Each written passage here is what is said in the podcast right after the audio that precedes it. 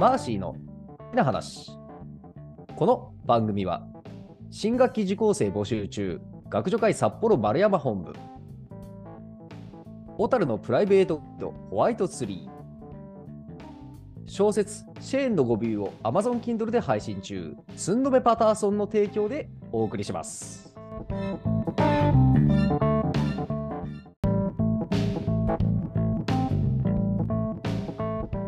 皆さん、こんにちは。ナビゲーターのくまです。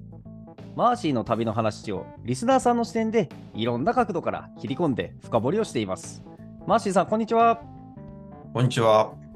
はい、それではこれまでの話をおさらいします。はい。はい、マーシーさんは2000年の12月から日本縦断ヒッチハイク旅行、そして2001年の2月からアジア横断旅行に出かけました。はい。はい、東アジアと東南アジアを回ったマーシーさんは、なんとアジア横断旅行を一旦中断しまして、えー東南アジアのラオスで出会ったニュージーランド人女性ヘレンさんを追いかけてニュージーランドへ行くという決意をし前回はニュージーランドの近現代史について伺いましたはい。そうですね。ついに来ました。ニュージーランドドシリーズですうね。ん、なんとここでニュージーランドシリーズが始まってしまうとはというね。そうですびっね。くりな展開ですね。あはい。アジア横断旅行の予定がうん。一時中断で、えーニュージーランドとうん。いうことで、まあ、へきっかけにとなったヘレンとの出会いから、うん。まあ、ニュージーランドに来ることになったんですけども、はい。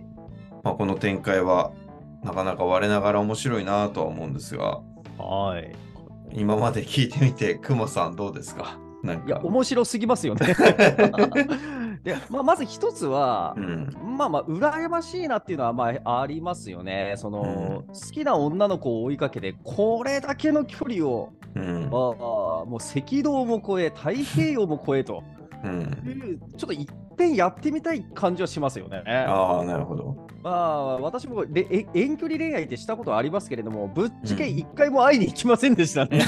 そ 金ないとか言って。なるほど。えーまあまあ、えーまあね、別れるのも早かったですけどね、その分ね。うん。うん、まして、そのね、北半球の人が南半球へっていうね、その乗り越えっぷりはまず大変衝撃だということと、うん。まあ、あとはまあやはりその、うん、今まで聞いてきて一番印象的だったのは、そのやっぱりアジアに出かけていくっていうだけで十分、あのうん。当初のマーシーさんにとってはすごい冒険といいますか、うん。あのエネルギーのいることだったのが、うん。こう旅してるうちにむしろそれは普通になってきて、うん。むしろこのままアジアの旅を続ける方がいむしろそのこう守りであり、うん。えーそこからこうニュージーランドへ出かけていくことが、んまあ、そこまでやって初めて攻めの姿勢だと。うん。いうぐらいまでその マーシーさんのこう、まあ、レベルアップというか、うん。あうステージが上がってきてるっていうところが、まあ、やっぱお話を伺って初めて分かる、うーんなん非常に意外な、うん。うん、ことでしたね。なるほど。ありがとうございます。うんさすが、みっちりね、聞いてるだけあって、そうですね。深いコメントでございました。えーあのい 一番真っ先に聞かせてもらってる立場です、そうですうんそうです。ね。まあ、あのおアジア横断中ということだったんで、うん準備、ニュージーランドに対する準備期間がほとんどないまま、ニュージーランド行きを決めたので、まあ、ほとんど事前情報がなく、まあ、まっさらな状態でニュージーランドに行くことになりました。はい。まあ、今思えば、それはそれで、なんですかね、こう、事前情報を逆に入れすぎて、えー日本語メディアによる偏見がなくてですね、うんえーまあ、ヘレンという現地人ガイドによる視点で、まあ、ニュージーランドを体験できたのは、まあ、すごい幸運なことだったなと思っております。うん。はい。で、まあ、あの、もちろん飛行機で行くんですけど、うんで飛行機がこのニュージーランドのですね、えー南島を通りかかった時がですね、ちょうどあのお昼ぐらいの時間帯だったんですけども、そこからまずまずですね、このニュージーランドの最高峰であるマウントクックっていううん。山が見えてですね、おおまあ、この時期はあの冬だったので、うん雪化粧に覆われてですね、ー。うん。本当に綺麗すぎて思わずこう欧米かとうん。心でツッコミを入れたくなるような、うん。そんな美しさでですね、うん。なんだろう、この喧騒とか混沌という表現が合うアジアとはね、また違う世界に来たなっていう感じを受けましたね。なるほど。やっぱそれは、その欧米かっていうのは、うんやっぱりこうマッターホルンとか、うん。こういうこの我々がイメージするような、そのヨーロッパの、うん。しかも雪深いうん。高い山のイメージそのままのものがこのオセアニアのこの土地にバーンと現れて、うん。おおお前ヨーロッパかよみたいなそういうことですね。そうそういう感じですね。うん、いやー、綺麗だったんでしょうね、よほど。うん。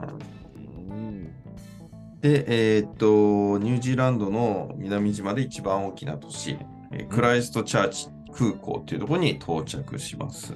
はい。はい。で、まあ、空港でヘレンと涙の再会と言いたいところだったんですが、うんまあヘレンはですね、空港には迎えに来ず、うん。えっ、と、事前のやり取りでですね、うんえっ、と、ニュージーランドの、あの、その南島のワナカっていう町にうん。いるとのことで、うん。えーそこで待ち合わせしようと。うん。というのは、まあ、クライストチャーチから結構遠いんですよね。うん。まあ、片道5時間か6時間かかったと思うんですけど、の往復でもう1日潰れちゃうのうで、ん。うんうん、それなら僕が行って、うんどっちみちそっち行くから、うんそれで会った方がいいということで、うん。えーまあ飛行機が到着が結局、まあ午後だったのか、うん。午後だったので、えークライストチャーチで一泊して、えー翌日の朝一のバスで、えーうんヘレンのいるワナカという町に行こうというプランでした。はい。ちなみに、ヘレンさんは、ワナカに住んでいたのか、それともワナカにたまたまこう滞在していたのか、その辺はもしやまだ謎って感じだったんですか？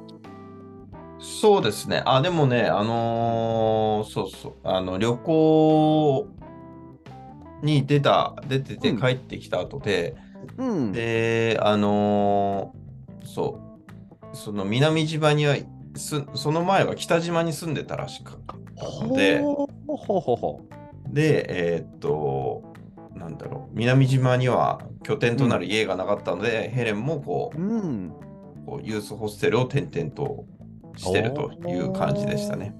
あ、なるほど、なるほど。う。うんん。まあ、ただその辺のことは、マーシーさんは、まあ、この時は、じこの時点では詳しくうん。は知らず、そうですね。わからなかったと、状まあまあ況です、ねとりあえず輪中にいるらしいという、まあそんな状況だったんですね。そうですね。は中のそのユースホステルで待ち合わせしようとうん。いう状況でした。なるほど。はい。うん、で、えーっとですね、この空港に到着した時にですね、うん。まず、あの、税関に引っかかりですね、洗礼あらららを受けます。洗礼を。はい。うん。その、同じ飛行機に乗ってたのが、まあ、シンガポールで乗り換えたんですけど、はい。あの半分以上は日本人だったんですよ、この時実は。ん。まあ、日本から来た日本人。うん。私はアジアを旅してきた日本人ということで、うん。多分、その半年間アジアにいた日本人と、そのまま直で来る日本人だと、見た目がちょっとだいぶ変わってると思うんですようね。うんん。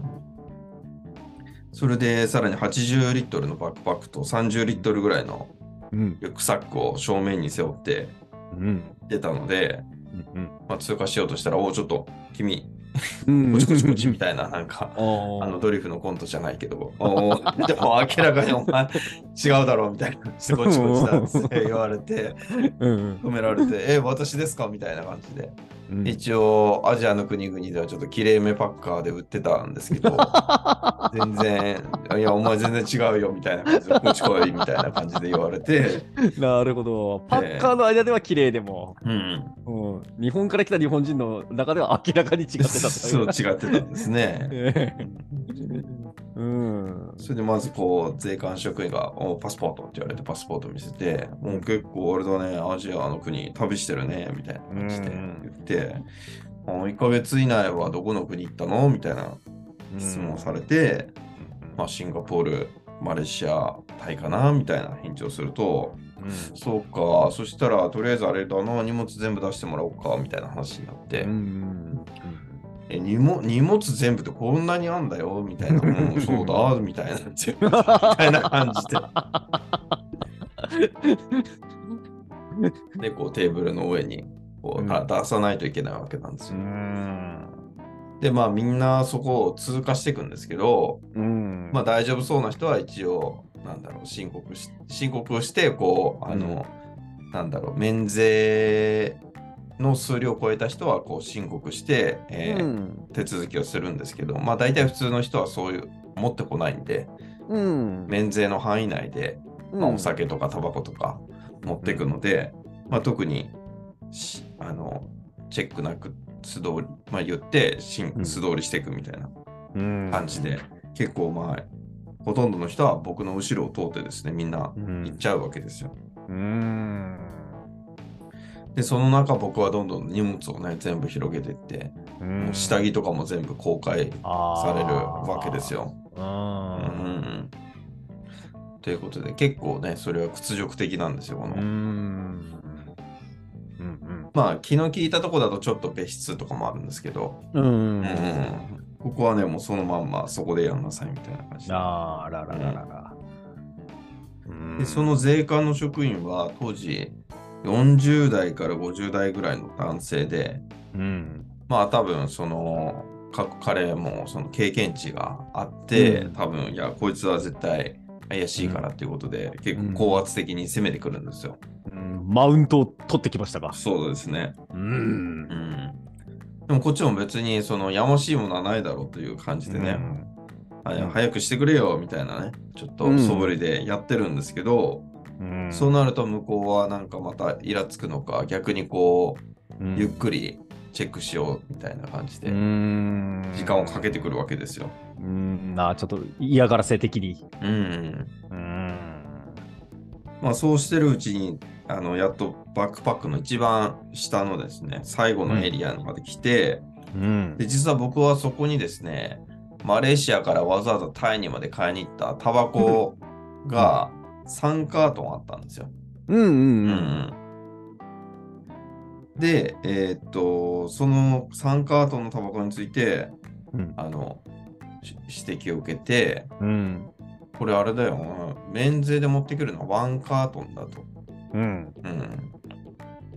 だから2カートンオーバーしてるぞっていうことうん。で、うん。で、まあ多分そこで、あの、本当はだから関税を払えば、まあ、いくらかわかんないですけど、まあ、うん持っていくこともできたんですけど、うん。うん。まあ、僕の中ではちょっとその英語がよくわかんなくて、とりあえずもうこれは没収だみたいなうん。感じだと思って、うん。もう反論をする余地もなく、うん。泣く泣く2カートン持ってかれてしまうとうん。いう感じですね。うん。ね、そうですよね。あの、マレーシアから、こう、そのタバコを買うためだけに、タイとの国境を越えましたもんね。うん。確かにうんお酒も買ってたと思うんだけど、うんヘレに頼まれて僕が買ってたと思うんだけど。うんうん。いや、なるほどね。うん。いや、わいや、しょうがないですよね、こればっかりは。ね、英語でわーっと言われて、そんな飛び入った話。そうね。まあ実際、うんダメなことしてるのはこっちだから。まあね。うんいや、確かにね。うん。それでもうその時点でも結構ね、もう1時間ぐらい経ってて、うん、ゆっくりやられたんで、で、荷物も全部バーってテーブルに、ほとんどうんもうチャックついてるものはジャックから全部オープンにさせられて、あ出されて、うん。で、もうそのタバコが見つかったら、よし、じゃあいいよ OK! みたいな。バイバイみたいな感じで 言われて、いや、バイバイじゃねえしとか思いながらも。パッキング手伝ってほしいですよね。そうそうそうそうそうそう、もう全然手伝わず、もうん。う、なんだろう、その誰もいなくなった、その、うん。米韓エリアの空港でうん一人寂しくこう荷物をまたパッキングしてですね、いややっとニュージーランドに入国できたとー、うん。いう感じですね。ね。うん。まあなので、一応ね、こうマレーシアからニュージーランドに飛んできて、こっちはワクワクしてるんですけど、うんうんもうここの税関で一発こう出花をくじく、うん。くじかれるっていう感じですよね。うん。うん。ジャブ食らいますね、これうは。ん。うんなんかこのニュージーランドはもしかして俺をウェルカムしてないのかみたいな感じになりますよね。うん。なりますよね、これはね。そうか、でもやっぱりそうか。外国に行くっていうことはそういうことなんですねう。ん。うんなるほど。まあ特にその、アジアの国々とかだと、うん日本人はあの警戒が薄いんですよ。うーん。もっと他の国の人たちの方チェック厳しいけど、うんうんまあ、今回は多分そういう先進国の人か、まああとは日本人ばっかりだったから、うん。うん。なおさら、うんうん、チェックの対象になったのかなとうん。思います。うん。なるほどね。そうそううんだから、まあ、この経験からね、あの、うんそういう、えー先進国とかに行くとき、まあ、税関に行くと通るときはなるべくきれいめな格好で行くようにしましたました。はあ、なるほどね。そういうふうに経験値が上がっていくわけですね。うんうん、そうか、そうか。いや、勉強になります。参考,、はい参考にさせていただきます。まあ、ということで、ちょっとね、気がめいった状態で、うんえっ、と、とりあえず、クライストチャーチの街に出て、うんあ、でも、とりあえずこ、今日はこの日はこのクライストチャーチに一泊して宿に泊まらなきゃいけないので、うん。えー事前にネットであの、うん調べたゆあのユースホステル、うん。えー略して YH とかって結構言うんですけど、うん。ここででそれの住所を持ってたので、うん。まあ、そのインフォメーションで空港のインフォメーションでここに行きたいって言ってこのバスの乗り方を教えてもらって、えー宿に向かいました。はい。ユースホステルっていうのは、やっぱりその、こう、相部屋とかを基本にした、まあ、リーズナブルな旅人向けのっていうような、そんなような認識でいいんですか？そうですね。うん、一応なんかね、ユースホステル協会っていうのがあっては。で、いくらか払えば会員にななれて、で、うん会員価格は結構安いと。うーん。うんなるほど。そう。1000円か2000円ぐらいでね、会員になって、で、結構いろいろ、ニュージーランドだったら多分ユースホステルが一番安いから、うん。うん、会員になって、まあ、うん。泊まった方が、うん。バックパッカーにはいいと。なるほどね。うんはい。で、えーっと、そうバス停で、えーバスを降りたんですが、そこからまた数ブロック宿まで歩かなきゃいけなかったんですけど、うん。まあ昔だからもちろん Google マップなんてないから、うん。実際どれぐらいが距離わかんなくて、まあ、とりあえず歩こうと思って、うん。で、近くに、なんだっけな、確かおまわりさんだと思うんですけど、うん。いて、あの、ここからここの宿行きたいんだけど、どれぐらいで行ける？って聞いたら、いや、そこまでだったら15分ぐらいで行けるかなって言わおれて、お。あじゃあ歩こうかなと思ったけど、いや、うんタクシー使った方がいいぞって言われて、うんい。や、タクシーもったいないし、15分ぐらいなら歩けるよと思って、うん。歩いていくことにしたんですけど、結局結構遠くて30分。なんか中途半端なアドバイスですね。うんねまあ、歩いたら30分かかるからタクシーに乗れって言ってくれれば素直に乗 乗ったかもしれないけど、うん15分で着けるよと言っときだから、いや、タクシー乗れよってなんか。まあ、多分その人もね、歩いて行ったことはないのかなと思って、車社会だからね、みんな車で移動するから。うんうんそう。でもそこの、なんだろうね、この道がね、うん。広くて、うん。まあ、北海道も広いけど、ニュージーランドも広くて、うん。あと、道がゴミがね、落ちてなくて、すごい綺麗でね、うん。ああとはこう、人がゴミゴミしてないというか、人が少なくて、ううんん、なんかそこにまたニュージーランドっぽさを感じながら、うん。えー宿に向かいました。うん、ああ、じゃあちょっと北海道のちょっと綺麗な田舎みたいなイメージに近いんでしょうかね。そう、北海道もちょっと欧米化させたような感じ。建物はまた全然違うから、うん、ああ、そっかそっかそっか。うん。教会とかあるし、英語だし、ああ、なるほどなるほど。うーん、いいですね。はい。で、ニュージーランドのね、その YH、やあのユースホステルは結構こう、キッチンがうんついていて、キッチンが使えるところが多くて、みんな大体そこで自炊したりして、あのご飯食べたりするのが普通なので、まあとりあえずホテルチェックインして、多分、うん、そこであのスーパーで確か買い物をして、えーっと、トマト缶うん。とパスタを買って、うん。ツナトマトパスタを作ったおー。記憶がありますね。ううんん、いいですね。ななんかアジアの国ってパスタとかあるけど結構伸びてるパスタが多くて もうあらららら。もう美味しくないからうんちょっと久々になんかパスタ食いたいなーっていう感じになってくる、うんうんうんで自分で作るからねあのうん硬さもちゃんとできるしうん。うん。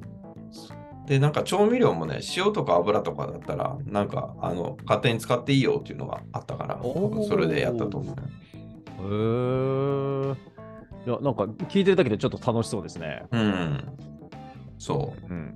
そうで、まあそれで、えっ、と、まあヘレンはその時ね、携帯電話持ってなかったから、うん。まあ着いたよって連絡もできず、とりあえずメールで着いたよっていうことで明日向かうよみたいな感じで、えっ、と、この時代ならではのインターネットカフェっていうところでですね、うんうん。ネットをやって、うん。あここの時どうだったかな？あの気の利いた宿とかだとそういう使える、うんインターネット使えるパソコンとかもあるんだけど、ここはちょっと覚えてないんですけど、はい。まあ、どっかでネットをして、まあ、メッセージを送って、うん。で、さらにもう一個重要なミッションというか、うん。あの、ニュージーランドに知り合いがいて、うん。それはあの、ワーキングホリデー、ワーホリで来ていた、あの、つくばで出会った菅野くんですね。はーい。久々の登場ですね、神久野さん。々、そうなんですよ。そのうん菅野くんがまさに、あの、うんニュージーランドにいて、で、彼は携帯を持ってたんですよ。うんうんで、番号も教えてもらってたんで、うん。で、えっ、と、この公衆電話から、うん。日本語でニュージーランドの携帯電話に電話するという、不思議な感感覚ですよね。不思議ですね。か海外で国際電話じゃなくて国内電話をするというんうう。ん。うん、そっかそっか。で、しかも、相手は、あ相手も日本語を喋る人という。うん、おまあこれは一回あの韓国で正義にかけた時にそういう体験をしてたんですけど、うん。久々にニュージーランドでまたうん連絡をして、うん。で、菅野に電話をして、うん。で、菅野に電話したところ、菅野は南島じゃなくて北島の町にいるとうん。うん。うん。いうことで、一応、まあ、あの、ヘレンは南島出身で、まあ、旅行するなら南の方が自然が綺麗で楽しいからということで、南島を回ろうという予定だったから、うんうん。北島は多分はちょっと行く予定今のとこないんだけど、もしチャンスがあったら会うか、みたいなうん。感じで、まあ、ちょっとその時は話をして、うん。えー切ってですね、電話を切って、うん。うん。まあ、ニュージーランド滞在中に、こうね、会えるかもしれないし、まあ、会えなくてもどっちみち2人ともまた、うん。次の年には、あの、北海道に帰るんで、うん。まあ、その時に会えるかなと思って、うん。うんまあ、そんなに絶対会おうっていう感じではなくて、会えたらいいねぐらいの感じで電話を切ったといううんなるほど。感じですね。はい。えっと、ちょっと初歩的な質問なんですけども、はい。えーこのワーホリという概念について改めてうん。教えてもらっていいですか？ああ、そうです。僕自体はワーホリしてないんで、のあそうですかまあ、見聞きしたところで言うと、まあ、うんあの、1年間うんの滞在できるビザで、うん。まあ、あ、の、所得制限はあるけど、アルバイトもできると。うん。うん。あ稼ぎすぎはダメだけどみたいな。うん、そうそうそうそう。だから、まあ、ある程度生活できるぐらい。お金だから、うまくやれば自分の、うん持ってるお金を減らすことなく、えーうん滞在できるというビザな。るほど。まさに働きながらの休暇と、うん。ワーキングホリデーという、そういうことなんですね。はは。はい。いや、しかしこれ、あのーなんて言いますか、こう気になるうん。感じですね。その、果たしてニュージーランド滞在中に菅野さんと会えるのか会えないのか、もう全く予断を許さない感じで。予断を許す。いや、そんなことないですよ。うん。ね、あのーまたじゃあ次回という感じですね。はい。はい、えー楽しみにしております。ありがとうございました。はい。ありがとうございました。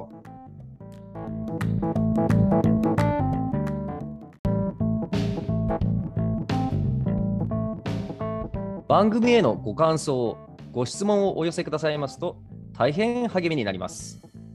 番組紹介ページにあるアドレスへのメールか、または Facebook ページへのコメント欄でお願いいたします。